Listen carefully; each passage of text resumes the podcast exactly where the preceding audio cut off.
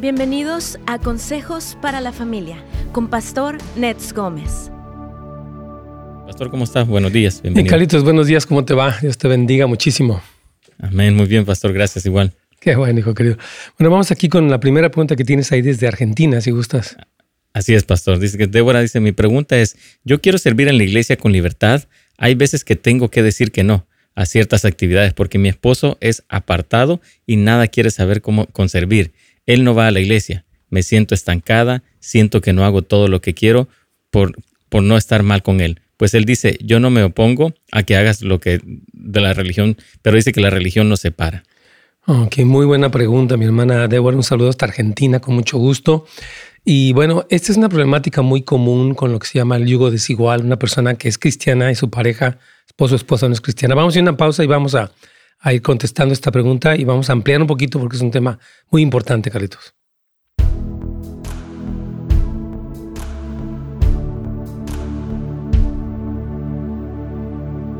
Muy bien, hermanos, ¿cómo están? Dios me los bendiga. Me da muchísimo gusto nuevamente saludarlos en este viernes de preguntas y respuestas. Aquí estamos en vivo.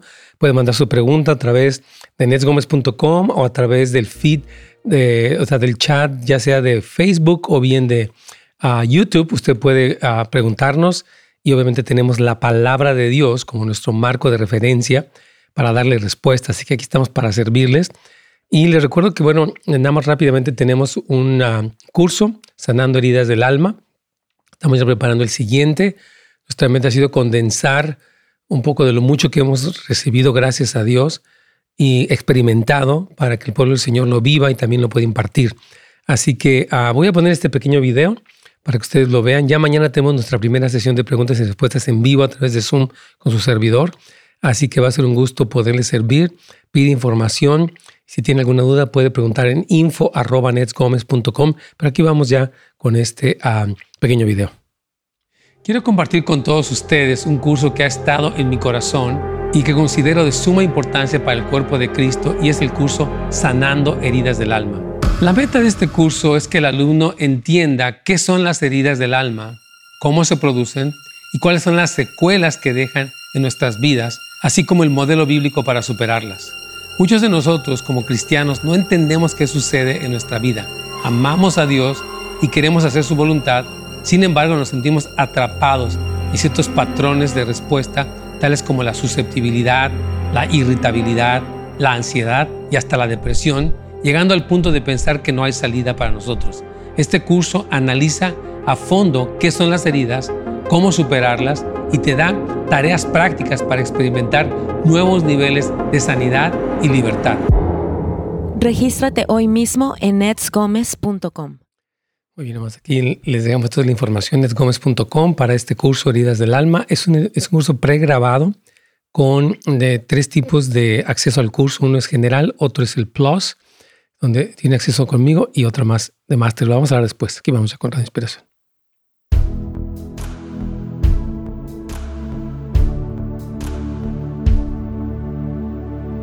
Pastor. Sí, mi queridos, aquí estamos. Bueno, estamos con esta pregunta, hermanos queridos, muy buena pregunta de nuestra hermana Débora desde Argentina. Ella dice que ah, quiere servir en la iglesia, pero que tiene que decir que no, porque su esposo, bueno, no va a la iglesia y no quiere, pues obviamente nada nada que ver con eso. Dice que se siente estancada porque ah, no hace todo lo que quiere por no, pues, por, no quedar mal con su esposo. Entonces él dice que yo me, dice, yo me pongo a que hagas, pero la religión nos separa. O sea, el esposo lo ve que la iglesia lo separa. Esto es muy común y creo que es muy importante que ella sea sabia. Las personas que viven con una pareja que no es cristiana necesitan mucha paciencia, amor, porque mientras es verdad que nuestra lealtad primera es al Señor, hermanos, a lo que Él dice en su palabra y la Biblia dice que no dejemos de reunirnos, también debemos ser cuidadosos porque la otra persona no entiende y ven a la iglesia como una especie de competidor, ¿no? O sea, la iglesia me quita a mi esposa. Yo he recomendado a muchas mujeres, Carlitos, que ah, se detengan un poco mientras el esposo no ha venido a los pies de Cristo, que están en un testimonio de amor, de que están contentas, de que se unen con ellos en, no sé, ver el fútbol de repente, cosas que le gustan para mostrarle el amor de Cristo sin dejar sus convicciones, ¿no? Porque no se trata ni de, si yo voy a hacer lo que quiera en la iglesia, no me importa, ni tampoco no voy a ir a la iglesia para que no te enojes. hay que ir porque es un mandamiento bíblico, pero hay que medirse mientras esperamos que la persona sea salva. Entonces, no se sienta estancada, hermana. Yo quiero pedirle que sepa que su servicio es importante, pero no es imprescindible. Usted puede seguir creciendo, aunque momentáneamente no sirva en los ministerios que, que usted quiere servir. ¿Qué piensas de esto, Miquelitos? Wow, e-, es importante lo que tú estás diciendo, pastor. Es, es, tiene que haber un balance, ¿no? O sea, es importante porque aquí es donde va a demostrar su cristianismo, ¿no?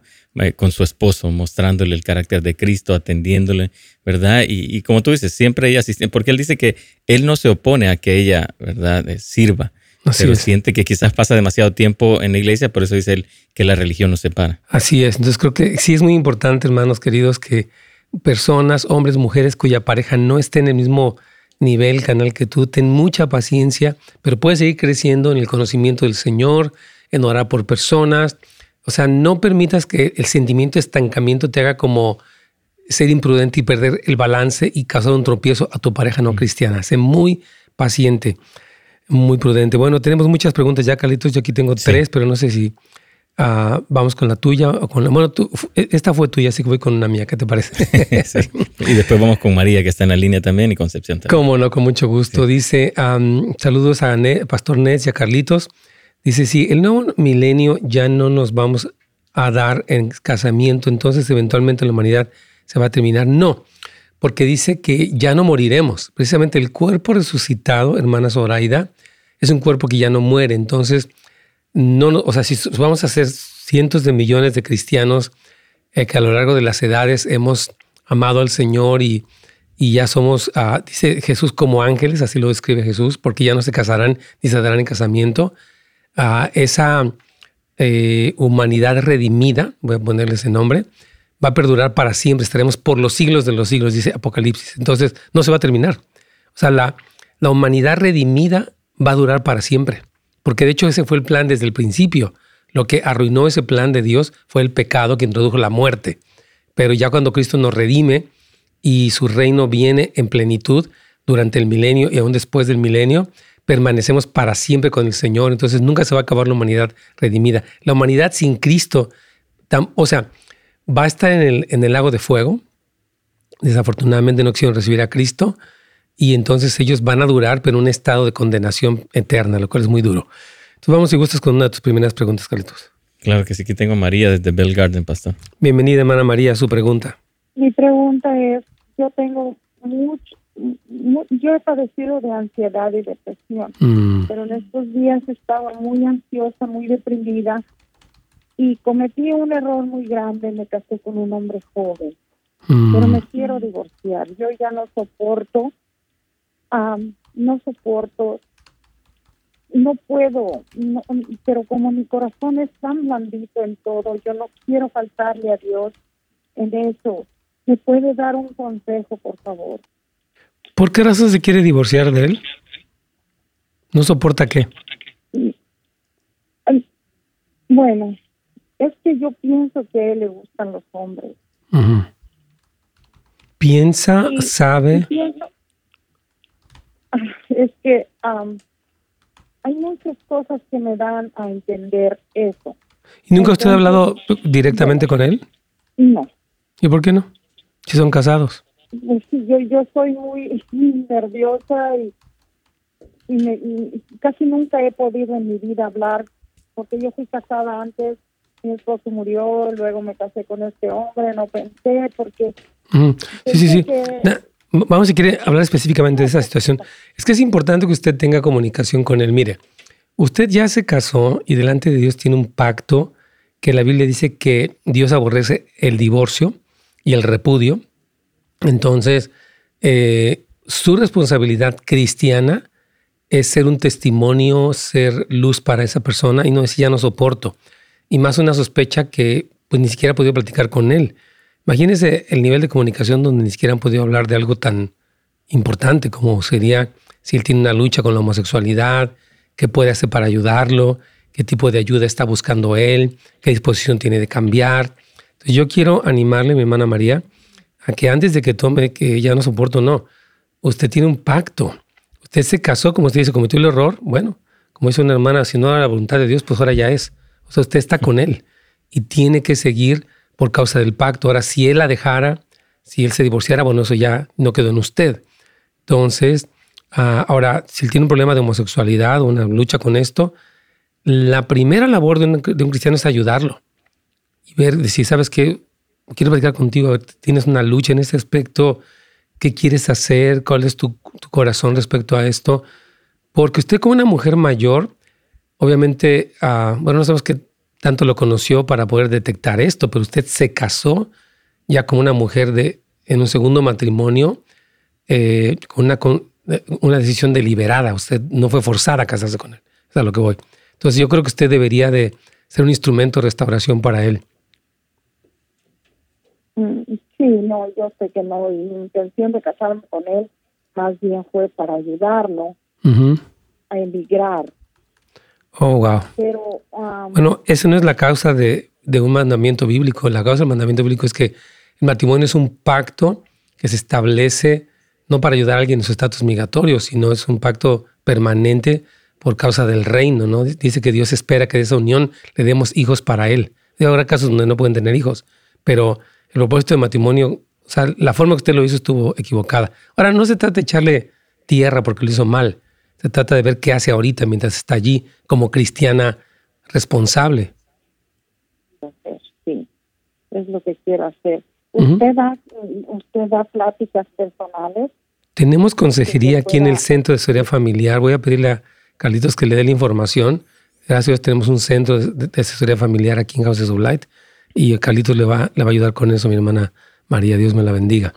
Claro que hermana este, María. Continúe en la línea, por favor.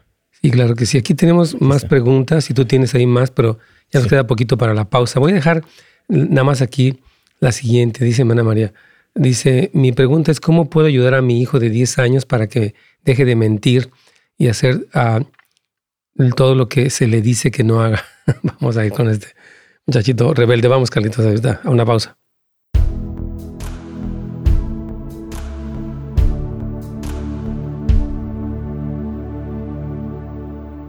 Bueno, queremos saludar aquí a todos los que están conectados. Hermana Lolita Lomelí, bienvenida. Juan, Carolina, Adolfo, Nancy, José, Gracias por acompañarnos y todos los demás que yo sé que están viéndonos en diferentes plataformas, en diferentes horas, tal vez no en vivo, pero que les gusta el programa. Gracias, hermanos, por ver el programa. Dios los bendiga. Queremos, eh, aquí tenemos a José Bonilla, dice, en los últimos tiempos, ¿hasta qué punto la unidad del cuerpo de Cristo va a ser muy importante? Súper importante. Creemos que la, la oración perdón, de Jesús en Juan 17, José, se va a cumplir, que serán uno así como el Padre es, eh, y Él son uno, para que el mundo crea. Entonces sí creemos que va a haber un tremendo movimiento de unidad impulsado por el Espíritu Santo y por un avivamiento, una renovación tremenda. Entonces, eh, sí es importante y Dios lo quiere y Dios lo va a usar para hacer testimonio al mundo y, e incluso para provocar a los, a los judíos, que ese es un tema interesante que ya algo has de saber, mi querido José Bonilla. Mana Nancy pregunta lo siguiente. Buenos días. Eh, dice, tengo una pregunta. ¿Qué significa las coronas y las piedrecitas en las coronas que habla la Biblia? ¿Son premios que Dios dará en el cielo por nuestra obediencia? Sí. ¿O a qué se refiere? Lo mismo a las vestiduras. Muchas gracias. Lindo día. Gracias, hermana Nancy, desde Lompoc. Sí, presente Apocalipsis este, habla de 24 recompensas. Tal vez hay otras más, pero 24, 24 y 27. Este, a piedrecita, vamos a, ponerla aquí. Ah, y este pasaje está en Apocalipsis, capítulo 2, versículo 17, y habla acerca de, dice lo que dice, dice aquí el texto, por tanto, arrepiéntete, pues si no, vendré pronto y pelearé contra ellos. Dice, el que tiene oído para oír, oiga lo que el Espíritu dice a las, a las iglesias. Al que venciere, daré a comer el maná escondido y le daré una piedrecita blanca, y en la piedrecita escrito un nombre nuevo el cual ninguno conoce, sino solo aquel que lo recibe. Impresionante. O sea, como resultado, miren, la salvación, hermana Nancy, es por gracia.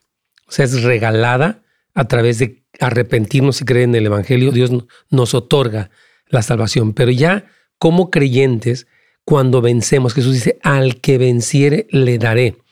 Y menciona estas 24, 27 recompensas que hablan de cosas específicas. En este caso, esta piedecita, se ha hablado mucho de ella, que puede ser una especie de, pase a reuniones especiales, porque se habla de que estas piedrecitas se usaban en el Imperio Romano con cierta connotación.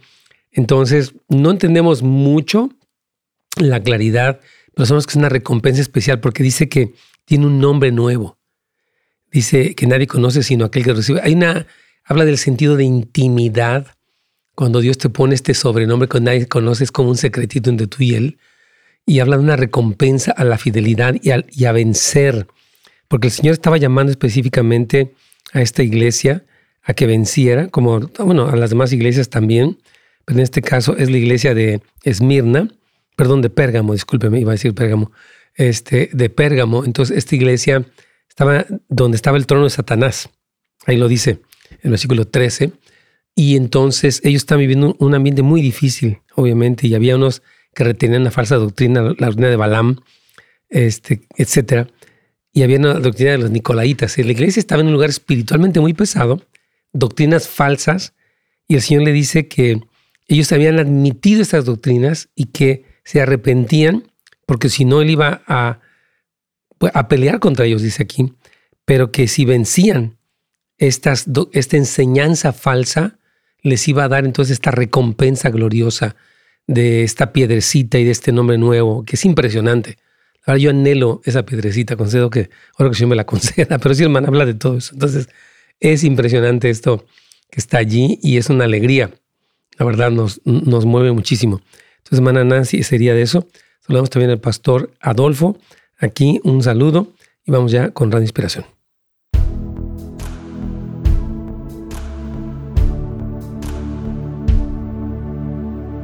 Pastor. Micales, aquí estamos con esta pregunta que dice que cómo puede ayudar a su hijo de 10 años para que deje de mentir y haga lo que se le dice que no haga. O sea, que tiene esta rebeldía, ¿verdad?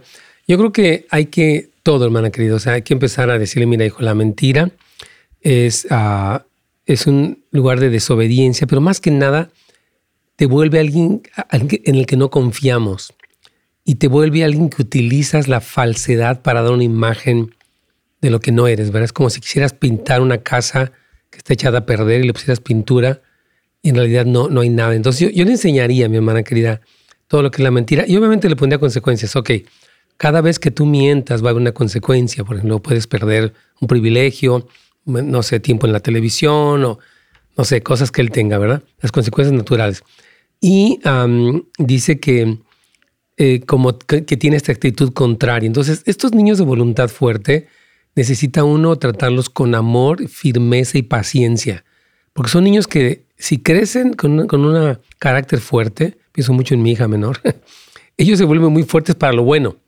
Entonces, no se trata de aplastar ese carácter, Nunca seas así, reprimirlos, enojarnos con ellos, gritarles. No. Se trata de ah, canalizarles, ser paciente, no perder uno la calma, porque a veces el que se empieza a esperar mucho es el papá. ¡Me tienes arte! No, no, no, no, tranquilo. Hay que tomar, uno como padre tiene la autoridad. Entonces, si usted incurre en reprimirlo, ese carácter que podría haber sido un potencial, usted lo está pagando. Entonces, tenga paciencia, instruya y discipline, como la Biblia dice. Ok, Carlitos, no sé con quién quieras ir por allá. Vamos con Concepción, pastor, aquí tengo Concepción desde Los Ángeles. Ok, bienvenida Concepción. ¿Cuál sería su pregunta para nosotros? Ah, buenos días. Buenos días, hermana. Mi pregunta es, ah, tengo tres sobrinos, dos sobrinos y una sobrina. Y ellos están muy alejados de eh, nunca tienen comunicación conmigo, son los hijos de mi único hermano no tienen comunicación conmigo ni por teléfono ni ninguna convivencia de ninguna clase. Entonces, este, yo siempre les mando a la sobrina y el sobrino que viven en Arizona, les mando sus, uh, regalos de Navidad mm. y a la, al que vive aquí le mando también su regalo. Eh, le doy a mi hermano y, este ellos nunca se preocupan por comunicarse conmigo, por convivir conmigo, por llamarme, ni, ni siquiera para darme las gracias. Y yo les quería preguntar si, si es bueno que yo siga haciendo lo mismo o dejo de, darles ya regalos. Muy buena pregunta. muy bien planteada. Ah, mire, yo voy a, dar una respuesta que tal vez no le guste mucho, pero creo que es importante. O sea, ¿qué le dice el Espíritu Santo? Porque voy a explicarle, hay dos posturas que pueden ocurrir cuando uno da. Uno puede dar esperando recibir algo. Les doy para que me hablen. Que es lógico porque, pues bueno, eh, es algo bueno. ¿eh? Pero yo lo que he visto con personas que son negativas o que no, que no responden, y hay mucha gente así, eh, porque tal vez no ha habido la relación, no se dio la confianza, es que ah, yo digo, bueno, si el Espíritu Santo me pone a hacer algo por ellos, mi gozo no es lo que me dan, mi gozo es la obediencia de haberles dado lo que el Señor me dijo que les diera. O sea, yo los bendigo, ¿verdad? Ahora, entonces, usted puede ver qué le dice el Espíritu Santo. Ahora, si usted espera recibir algo de Dios y no se lo dan, pues yo creo, y es usted la que lo está impulsando, yo diría, pues no tiene caso, porque vemos que no hay una respuesta, no hay una reciprocidad. La Biblia sí nos dice, Jesús dijo que si saludas a los que te saludan, ¿qué recompensa tendrás? Porque no hacen lo mismo los gentiles. Entonces, para tratar de concretar mi respuesta, de, sígales dando si el Espíritu Santo les dice que le den, usted le siga dando a ellos.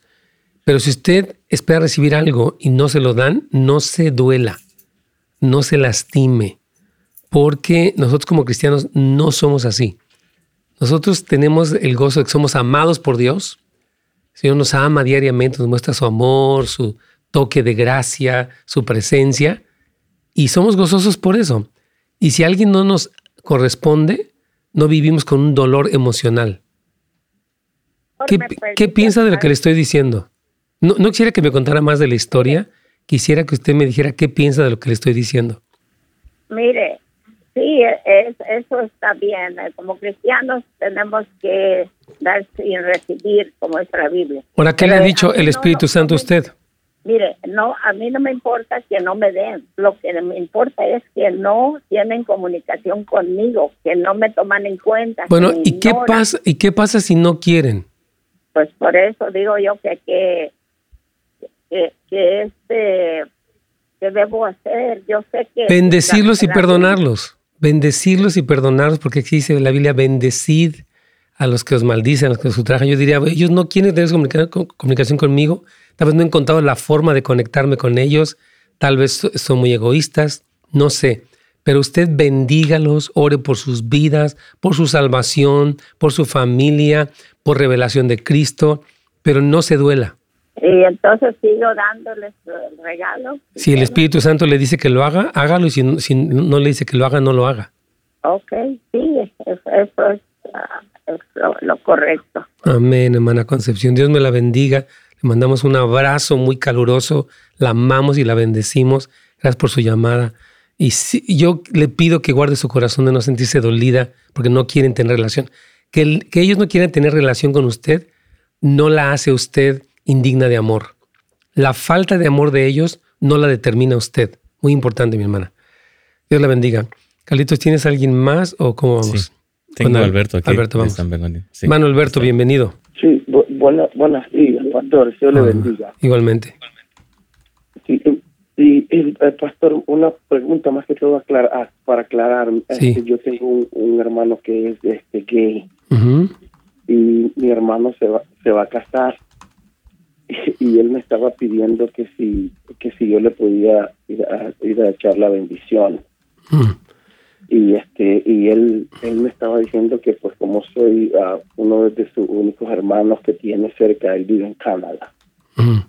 Y él me estaba pidiendo me ha llamado como tres veces que quiere que vaya yo a pues que esté en la ceremonia y, y que si después de la ceremonia yo lo podía bendecir y más que todo quería pastor uh, una, una respuesta sabia para con mi hermano y así no lastimarlo. Muy, muy buena pregunta, mi querido hermano Alberto. Y bueno, pues vamos a, oramos que este hermano tuyo tenga un encuentro con Cristo. Mira, yo le diría, yo no puedo bendecir lo que Dios no bendice, porque Dios bendijo la unión de un hombre y una mujer, no la unión de dos hombres. Y esto no es porque tengamos odio hacia ti, ni nada. Simplemente porque Dios en la palabra lo estableció. Dejará el, hombre a su padre y a su madre y se unirá a su mujer. Lo que Dios bendice es eso, la unión entre un hombre y una mujer, no la unión entre dos hombres. Yo no puedo bendecir lo que Dios no bendice porque no soy más bueno que Dios. Número uno, yo puedo ir a verte porque te amo y eres mi hermano y te quiero ver, pero el participar de una ceremonia que se opone abiertamente a lo que Dios dice no está bien ni para ti ni para mí. Pico, tú puedes ir para Canadá y darle un abrazo, le llevas, no sé, un recuerdo de aquí, un, libro que lo ayude, no sé. Pero participar de una ceremonia que Dios no aprueba sería como aprobar lo que Dios no aprueba y repito, querer ser más bueno que Dios, lo cual no podemos ninguno de nosotros. Voy a pausa, Alberto, y yo te regreso contigo con mucho gusto.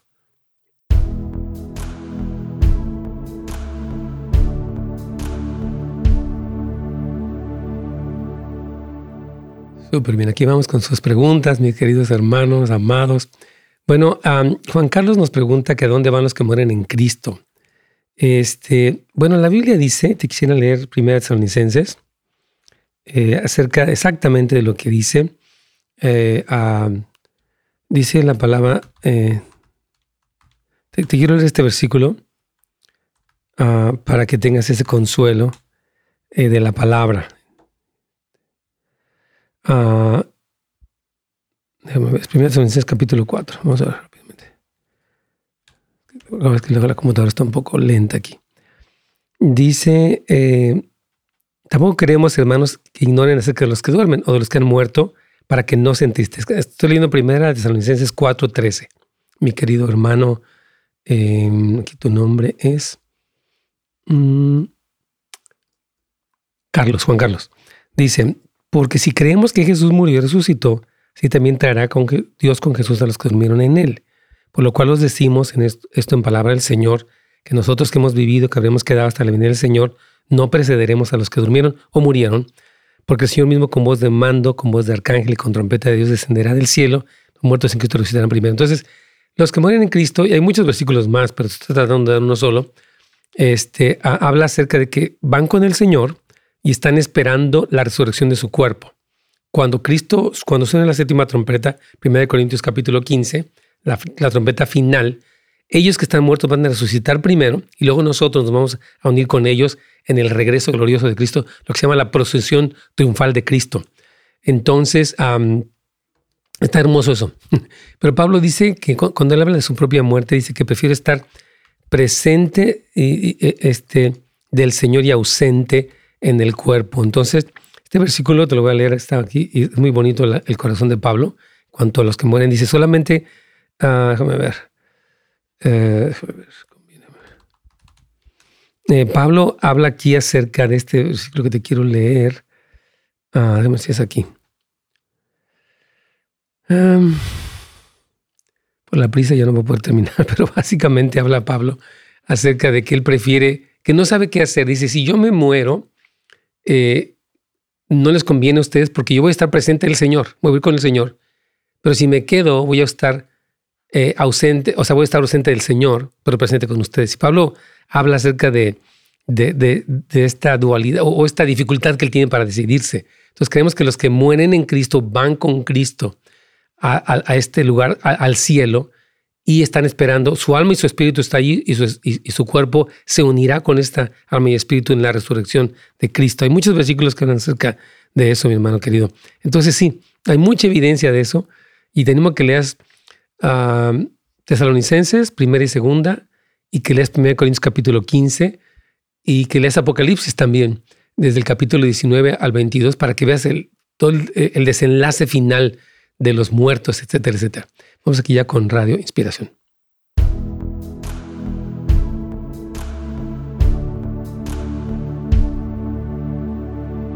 Pastor. Claro que sí, Carlitos.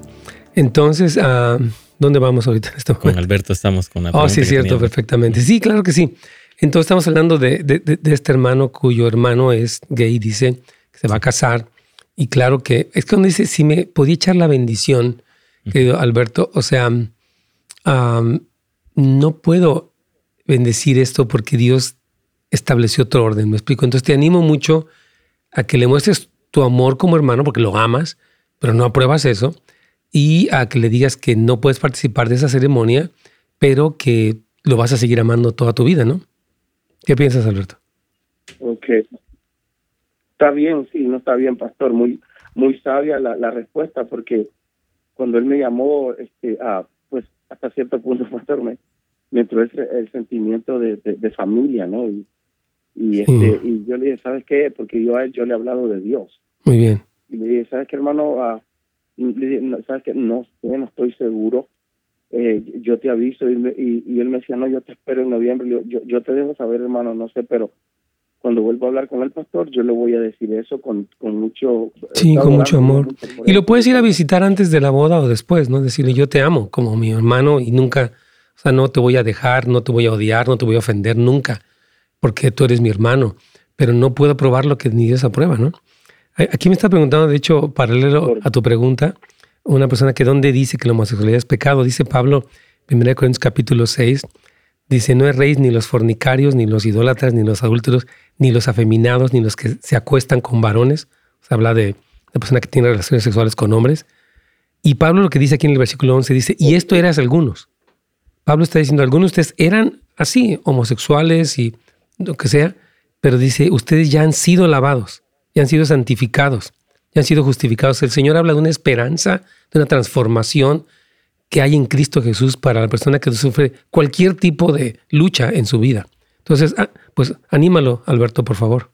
Cómo no, pastor. Que gracias, muy amable. Que Dios le bendiga. Que Dios te bendiga mucho y te dé mucha gracia y amor para tu hermano, querido.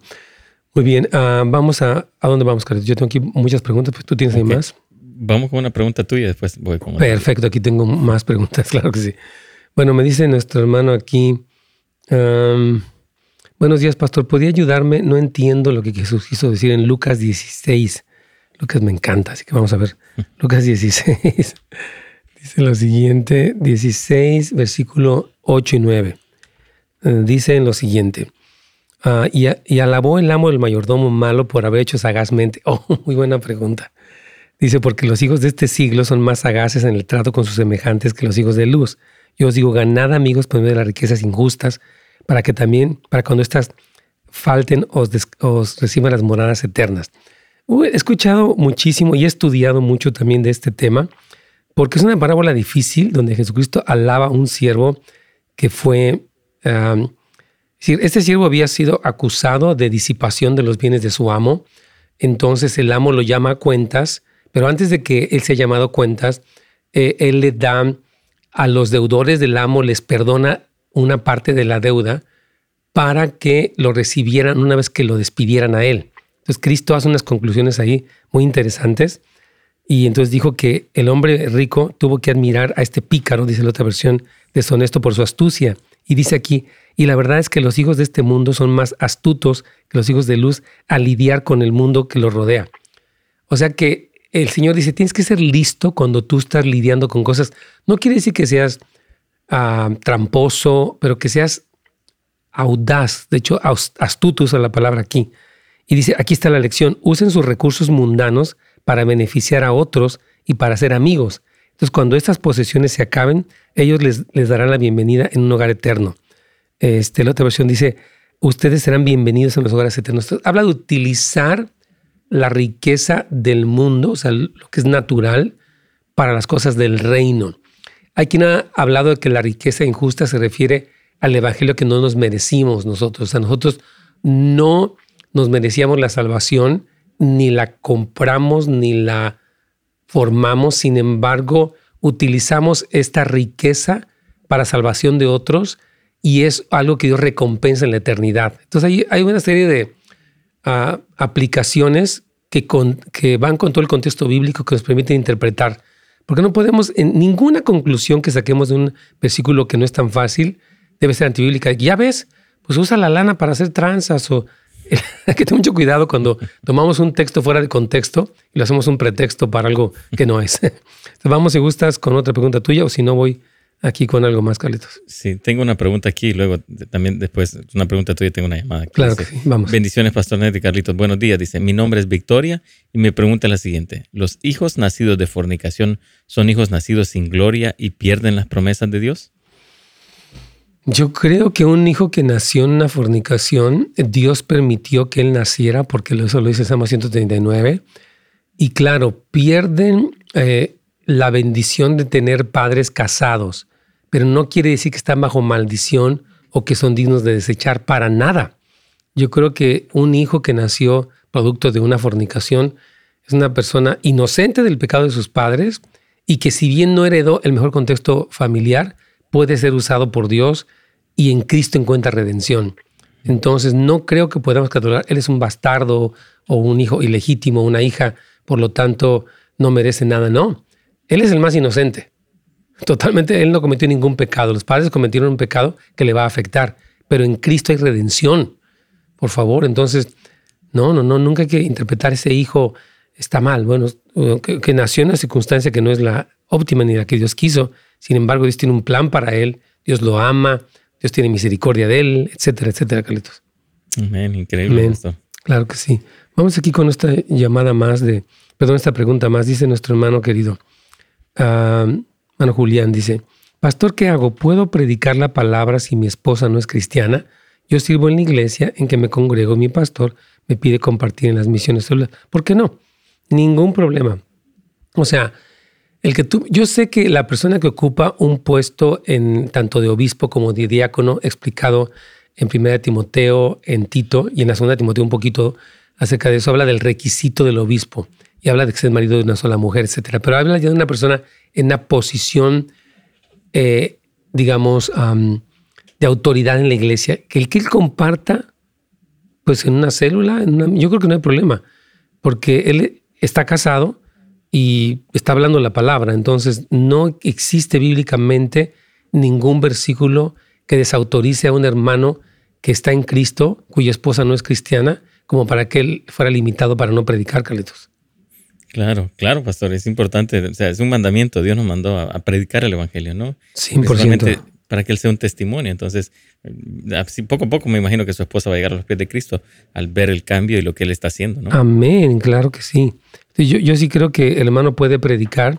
Y lo que decíamos el día de hoy durante el programa, ¿no? Creo que es una pregunta relacionada con la primera, ¿no? De que la hermana Débora, ya de, de Argentina, este, a, que a veces la pareja no es cristiana y es difícil que entienda nuestra pasión y nuestro deseo de comprometernos.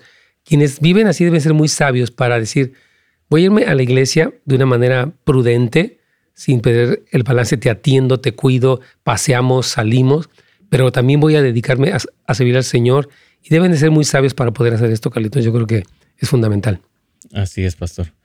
Bueno, este, vamos a dar una pequeña pausa. Sí, claro que sí. Aquí tengo una pregunta de Primera Crónicas 28.3, cuando Dios le dijo a David que no edificaría el templo porque había derramado mucha sangre. Es una pregunta interesante. Vamos a la pausa y regresamos con mucho gusto.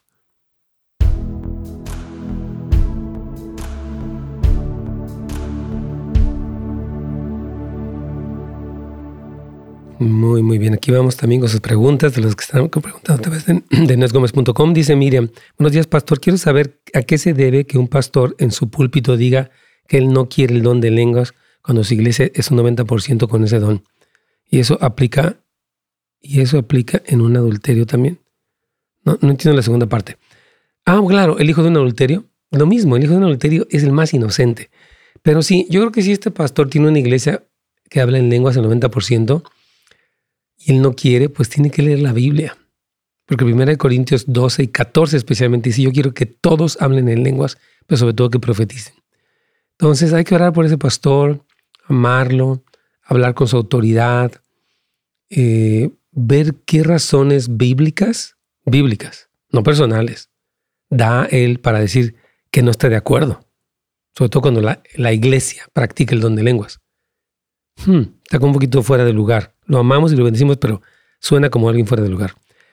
Eh, hermano Francisco, desde eh, Uruguay, un saludo a todos los hermanos queridos de Uruguay, un abrazo para todos. ¿Puede un cristiano adoptar algunas costumbres del budismo y de otras religiones, pero costumbres que no están en contra de la palabra de Dios? ¿Cómo cuál? Eh, cuidado, o sea, por ejemplo, si es una cuestión de salud, por ejemplo, que usted tenga que comer, no sé, tanta, evitar tanta grasa, tanta sal, azúcar, harinas blancas, Está bien. Pero ya que usted, el peligro con esto, mi hermano Francisco, es, lo que se llamaría este sincretismo, que es la mezcla de lo pagano con lo cristiano. O sea, eh, podemos aprender cosas buenas, sí, pero manténgase en la sana doctrina. Tenga mucho cuidado, por favor, mi hermano Francisco, de que no empiece por ahí y al rato quiera ser como de los dos lados. Pues soy cristiano y soy budista. No, usted es cristiano. Y si tiene a Cristo lo que rige su vida es la escritura, mi hermano querido.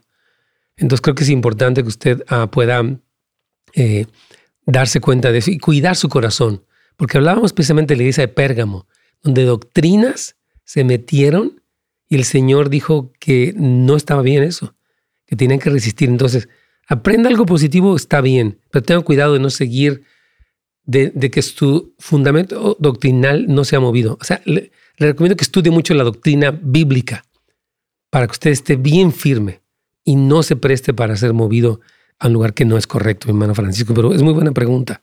Hay cosas que puede tener el budismo buenos, no sé, la respiración, I don't know, hay una cosa, sí, pero no lo tomaría, o sea, tendría cuidado de que no me siga influenciando hacia una dirección que no es correcta. Dice nuestra hermana Norma, pastor, estoy angustiada porque estoy separándome de una relación tóxica y me siento muy mal porque mi esposo no comprende que es mejor estar separados que juntos sin ningún cambio. El mismo problema de 20 años. Y obvio, él dice que lo dejo cuando más él me necesita pero cualquier forma, él ya se va a México para no volver. Hmm. Aquí veo dos problemas, mi hermana.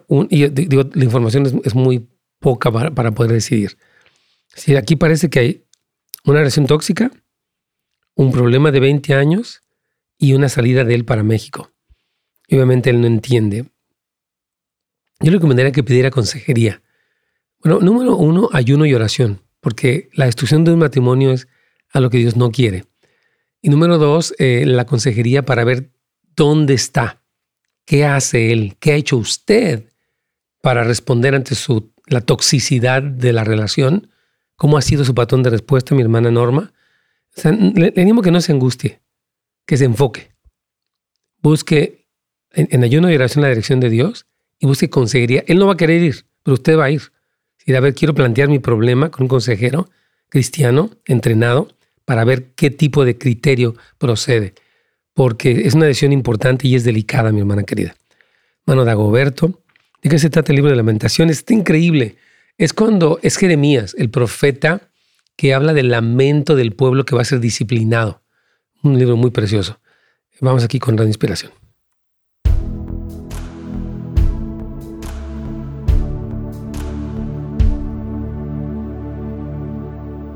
Mi entonces ¿quieres que vayamos a la pregunta que se quedó conmigo de Primera Crónicas o vamos con una contigo?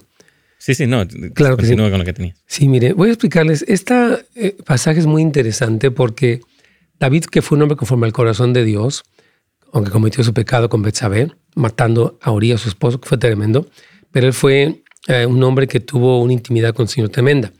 Y él, sin que Dios le diga, él tiene un deseo de construirle una casa al Señor. El Señor dice, yo nunca te hablé de esto, entonces ah, el Señor le dice, ¿sabes qué más? Yo te voy a construir una casa a ti. Y el Señor le pone una casa hermosa, un palacio. Ahora, eh, el Señor le dice que no podía él construir la casa porque había derramado mucha sangre. Y sí, el derramamiento de sangre desde Génesis, cuando fue derramada la sangre de Abel, es algo que para Dios es, es muy eh, delicado. Entonces Dios le dice, no puedes construir la casa porque tienes eso. Aunque Dios le perdonó, considero que delante del trono, este, porque David había eh, matado personas en, la guerra principalmente, aunque tenía la sangre de, eh, eh, de Urias en sus manos, digamos, porque había cometido el pecado, Dios lo perdonó. Pero Dios le dice, no puedes. De hecho, lo voy a leer. Dice aquí en... Ah, um, pero Dios me dijo, tú no debes edificar un templo para mí, para honrar mi nombre, porque eres hombre de guerra y has derramado mucha sangre. ¿Sí? Esta constante asesinato que tú cometiste te hace incapaz de edificar la casa, pero tu hijo lo va a hacer. De hecho, Salomón, su nombre es Salomón, o sea, tiene que es, hijo de paz. Era, un hombre que no estuvo tan manchado de guerra, aunque después cometió otros pecados. Pero el Señor dice que no. O sea, creo que la sangre derramada es algo muy delicado delante de Dios y aunque lo perdona, parece que hay una marca allí. Ok, vamos con quien tú gustes, Caletos. Claro que sí, vamos con Nora desde Canoga Ok, vamos. Hermana Nora, bienvenida. ¿Cuál es su pregunta? Sí, hermano, buenos días. Mm, ah, mi pregunta es, hermano, este, ¿cómo, ¿cómo debo yo leer la Biblia exactamente? Porque ah, yo lo que hago es a veces me pongo este a, a, leerla o a oírla y después me paso así a, a, leer otro y no, yo siento que no, no la estoy leyendo bien y ya quiero empezar a leerla con devocional. Ya, léala en orden. Yo le recomendaría que leyera, eh, por ejemplo, empezara por decirle los evangelios y leerlos despacio.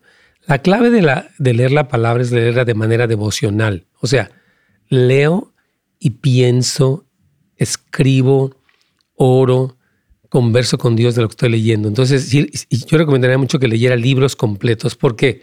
Porque el contexto del libro trae mucha luz. Por ejemplo, lo que pasó en el capítulo 5 de Mateo, después referido a lo que pasa en el capítulo 24 de Mateo. Es decir, que hay una conexión siempre. Cuando las personas agarran así que, pues dame puntería, no voy a ver dónde pongo y lo abro aquí. No, no, o sea, lo que se trata es como, voy a tener un orden, una secuencia. Entonces le recomendaría mucho que comenzara por el Nuevo Testamento, leerlo varias veces y después leer el Antiguo, porque la luz del Nuevo le va a dar claridad cuando lee el Antiguo. Leer el Antiguo sin leer el Nuevo no es tan fácil porque no venimos de una cultura judía donde hay toda una serie de cosas que, que, tienen que ver mucho con la cultura judía, hebrea. Entonces recomendaría que leyera varias veces el Nuevo Testamento y después empezara por el Antiguo. Hay dos libros que son muy comunes de leer, que son Salmos y Proverbios, que se pueden leer de una manera diaria paralelamente con libros del, Nuevo Testamento. La, este, la versión U, version, de hay una aplicación en los teléfonos, tanto Android como, ah, el iPhone, que se llama U version, como U de Y, y, tiene una versión en español, traen planes de lectura. Lo que hacen los planes de lectura, por ejemplo, yo estoy leyendo uno que se llama The Journal Discipleship, lo que hace es que pone un pasaje del antiguo, eh, un pasaje, bueno, primero comienza con un, pasaje de nuevo, de cuenta, un evangelio, una carta, un salmo y, dos capítulos del Antiguo Testamento. Le permite que usted lea la Biblia completa en un año y tenga la perspectiva tanto del Nuevo como del Antiguo Testamento. Entonces, muy importante no es simplemente leer para cumplir, es leer para meditar. Es decir, se trata de que la, de que la Biblia, la, la meditación transforme mi manera de pensar, yo me encuentre con Dios, yo lo tome como el material de oración, hermana Nora. Sería mi conclusión, tratando de resumir un poco este tema importante.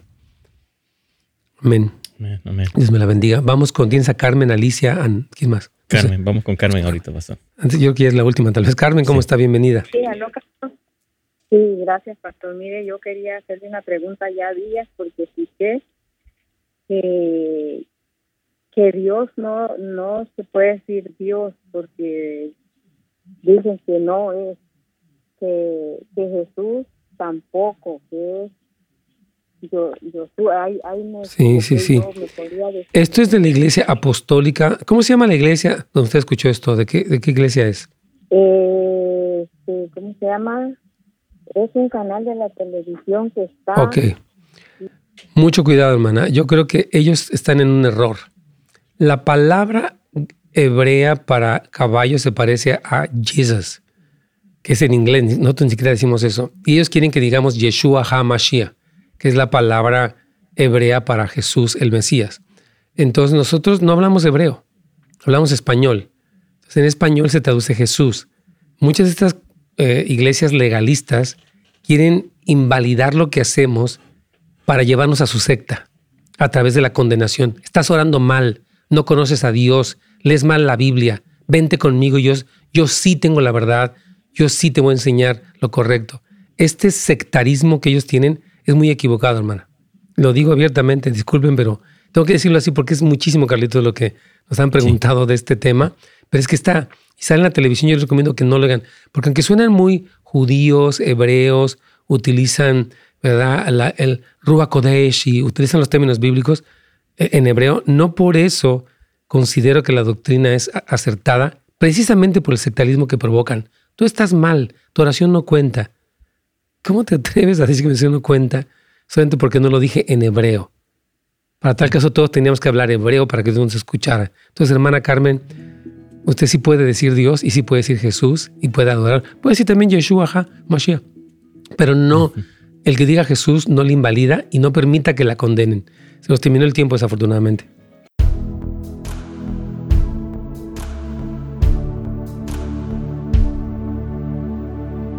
Muy bien. Este, bueno, aquí tenemos varias preguntas. Vamos a tratar de responder algunas de ustedes con mucho gusto. Um, Oh, dice la hermana de la pregunta del niño de 10 años. Gracias, hermana, por su...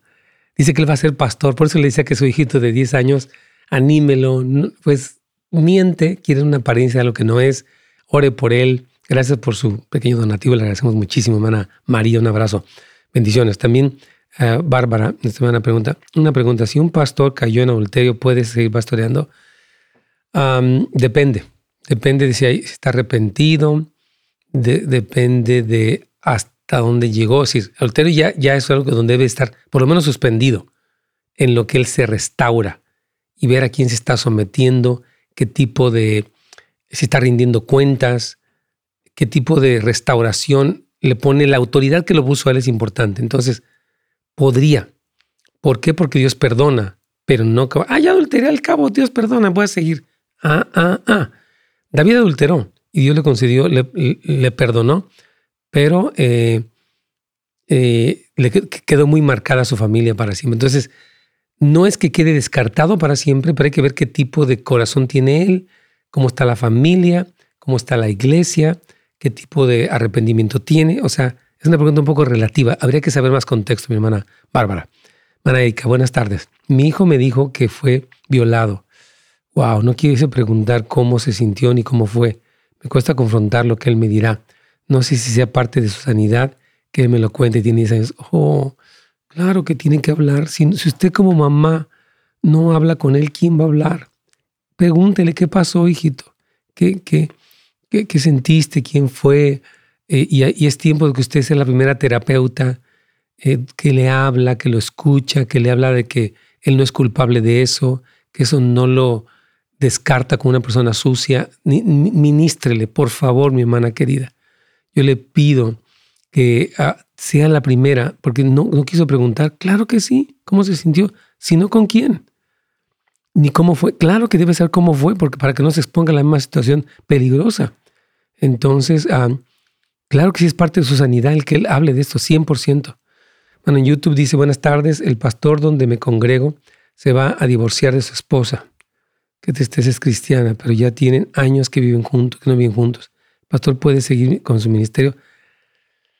Una pregunta difícil, mi hermano, porque no sabemos qué contexto hay repito, el pastor, todo pastor estamos bajo una autoridad, primero la de Dios y aquí en la tierra. Entonces vamos a ver qué dice, qué tipo de situación. Hay el caso del pastor Charles Stanley, me parece que él sufrió una situación así, donde la esposa lo dejó, pues se divorció. La iglesia, el liderazgo, los ancianos dijeron, deba de seguir, hermano, usted no tiene la culpa en eso y vamos a seguir respaldándolo. Entonces hay mucho que hablar, mi querido hermano, en cuanto a si pudiera o no seguir ministrando. Ah, también, por último, queremos eh, saludar a nuestra hermana Miriam. Dice, Dios lo bendiga igualmente. Dice, ¿cómo puedo saber si una persona está hablando en lengua o está fingiendo? Por el fruto. ¿Qué tipo de fruto le lleva a hablar en lengua? O sea, que yo creo que el hablar en lenguas dice la Biblia que el hombre interior, 1 Corintios 14, es edificado. Puede sonar raro, yo no lo juzgo, pero hay que ver qué tan edificado es hombre interior. Porque puede ser solamente glosolalia, como le llamaron en su momento, pero yo creo que no lo juzgues, ora por él. Pero lo importante es el fruto. Hermanos, gracias a todos por habernos escuchado y por estar aquí con nosotros cada día de programa. Les bendecimos. Y bueno, eh, tenemos este curso, puede ir a netsgomez.com. Mañana tenemos nuestra sesión en vivo eh, a través de Zoom para platicar con ustedes. Eh, si gusta la información, está allí. acuérdense de reunirse en su iglesia. Oren por el fin de semana, los servicios, los pastores. No dejen de reunirse. Salgan ya de la cama, salgan ya del encierro estén físicamente. Si quiere llevar su máscara, llévela, pero sobre todo, conéctese y actívese. Dios me los bendiga a todos. Bendiciones, hermanos. Gracias por sintonizarnos. Para más información y otros programas, visite netsgomez.com.